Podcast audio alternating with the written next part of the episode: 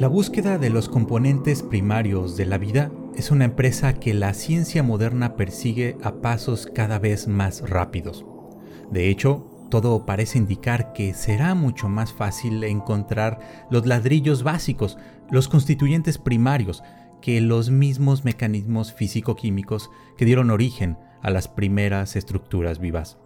Es decir, parece que descubrir cuál fue la secuencia de eventos que produjeron la primera estructura replicante está bastante fuera, por el momento, de nuestras posibilidades.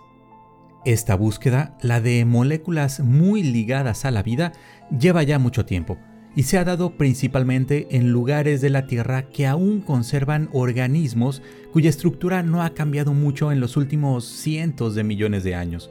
Y además, en sitios que tienen condiciones ecológicas que son parecidas al medio que arropó a los primeros organismos hace unos 3.800 millones de años. Pero otro lugar donde hemos comenzado a explorar, buscando esos ladrillos esenciales, es el espacio, específicamente en el medio entre las estrellas, en el medio interestelar.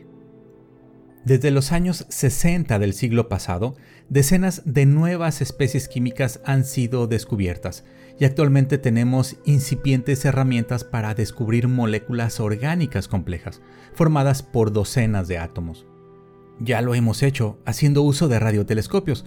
Alcoholes, óxidos orgánicos, agua, compuestos aromáticos y varios más están entre las especies encontradas. Mi nombre es Vicente Hernández, esto es Las Narices de Tico y el día de hoy quiero platicarles del reciente descubrimiento de una molécula muy relacionada con la vida, porque aquí en la Tierra forma parte de los fosfolípidos presentes en las membranas celulares. Una forma sencilla de entender los andamios fundamentales de la vida es a través de las tres estructuras celulares más importantes. Primero, una envolvente o compartimento aislado del exterior que, segundo, proteja toda la maquinaria metabólica. Y tercero, además, proteja la serie de moléculas que transmiten información y permiten la replicación. Así, las membranas celulares fueron y son esenciales en los procesos que originaron y permitieron la evolución de la vida. Las membranas de todas las células están hechas de bicapas de fosfolípidos, que a su vez están compuestas de una cabeza polar hidrofílica, un alcohol fosfato combinado con otro grupo principal como etanolamina, colina o serina y dos colas no polares hidrofóbicas. Hasta aquí todo está más o menos claro, pero surgen las preguntas, ¿cómo se formaron estas macromoléculas? ¿Y acaso estas llegaron ya formadas o por lo menos con los grupos químicos principales desde tal vez el espacio? La idea de la panspermia, esta propuesta de que la vida en la Tierra pudo llegar a partir de organismos ya creados en otros lugares del espacio, ha tenido severas críticas sobre todo en las últimas décadas. La hipótesis no es nueva, se remonta a Anaxágoras en el siglo V antes de nuestra era, pero en el siglo XX, personajes como Fred Hoyle, uno de los padres de los modelos de nucleosíntesis, es decir, la creación de elementos químicos en el interior de las estrellas a través de la fusión de elementos ligeros, y además el mismo Hoyle fue el creador de la palabra Big Bang, pero en una clara oposición, ironizando acerca de la idea de origen explosivo del universo. Ante la hipótesis de la panspermia también Stephen Hawking se ha pronunciado, la ha apoyado y en general con más o menos éxito la idea se ha dispersado. Es relativamente bien conocida. Pero en realidad se antoja difícil que organismos vivos en un planeta al otro lado de la galaxia hayan podido salir desde ahí, desde su planeta, tal vez por el impacto de un gran asteroide o un cometa u otro planeta, luego navegar millones o cientos de millones de años por el vecindario galáctico, luego acercarse al sistema solar, luego a la Tierra, luego entrar en ella, luego impactarse en su superficie y después de todo esto resistir, seguir con vida para adaptarse y generar aquí lo que conocemos como, pues eso, como vida. Sin embargo, lo que es cierto, y cada vez encontramos más evidencia de ello, es que en el medio entre las estrellas, lo que llamamos el medio interestelar, existen una variedad riquísima de moléculas orgánicas complejas. Como ya lo hemos platicado en otras ocasiones, el medio interestelar está compuesto principalmente de hidrógeno y helio, pero además polvo y moléculas. Las nebulosas que vemos en esas imágenes del telescopio espacial Hubble son efectivamente el material del medio interestelar. Y con ese material se forman las estrellas, los planetas, asteroides, cometas, etc. Pues bien, sabemos, lo hemos observado y medido, ese gas entre las estrellas contiene moléculas orgánicas complejas.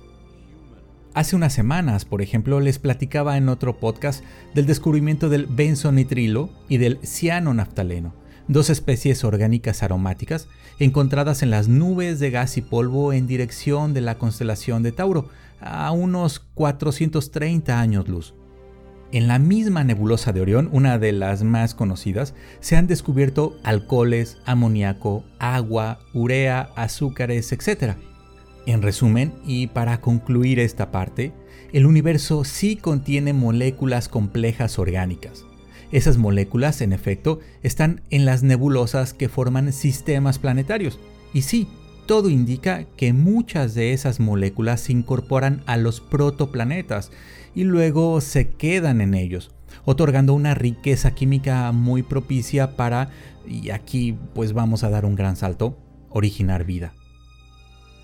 En fin, que regresando a lo que nos interesa, esta semana se dio a conocer el descubrimiento de la molécula etanolamina, también conocida como glicinol o 2-aminoetanol, cuya fórmula química es NH2, CH2, CH2OH.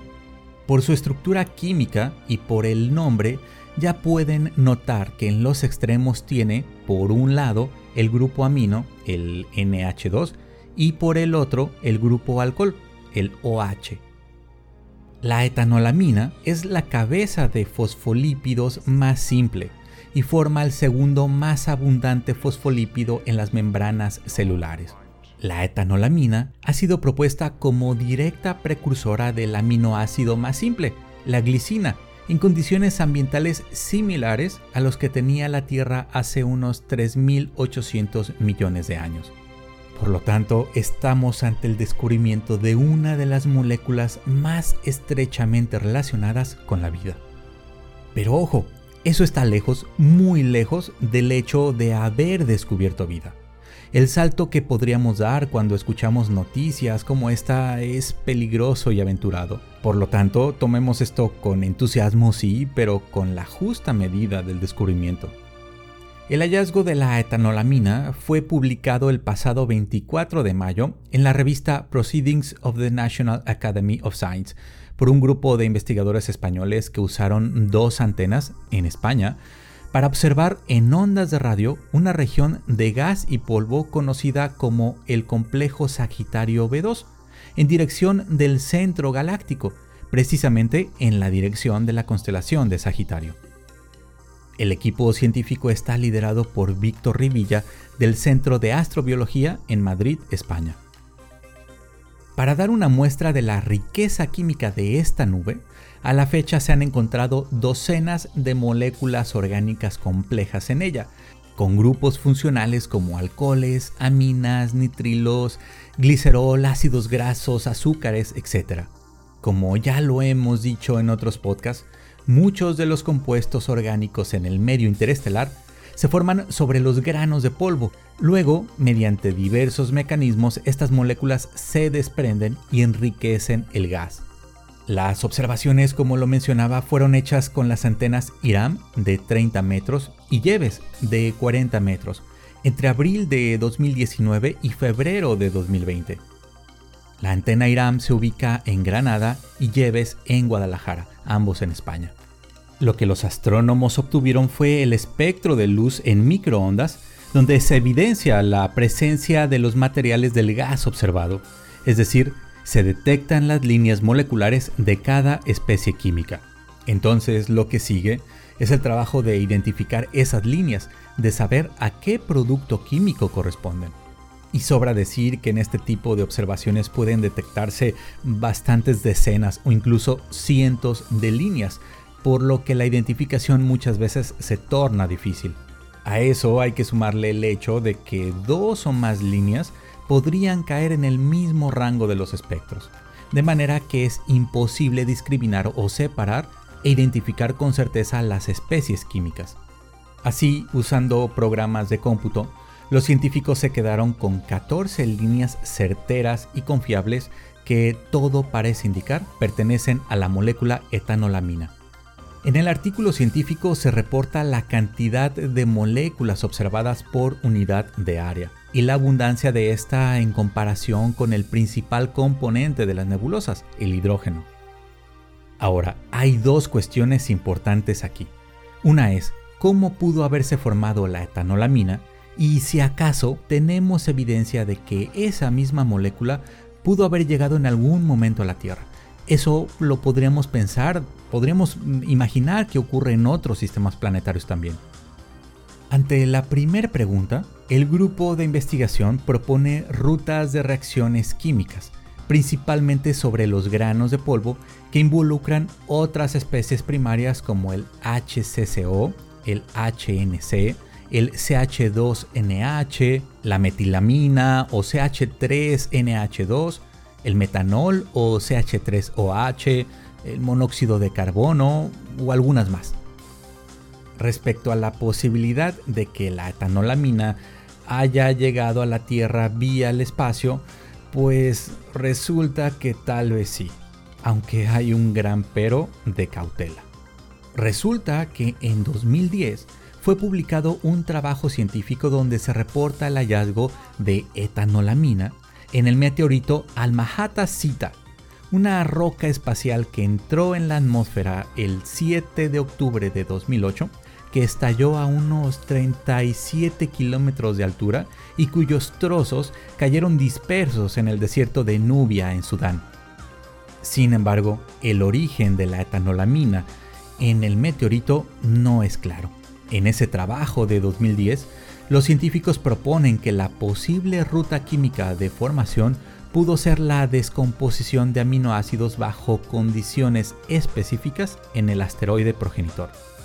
A partir de este trabajo sobre el meteorito Alma-Hatazita, Revilla y sus colaboradores proponen que la disponibilidad de etanolamina que pudo llegar a la Tierra primitiva de esa manera sería muy limitada, como para que fuera parte de la formación de fosfolípidos y que posteriormente permaneciera ahí y fuera usada o sirviera para crear las membranas celulares.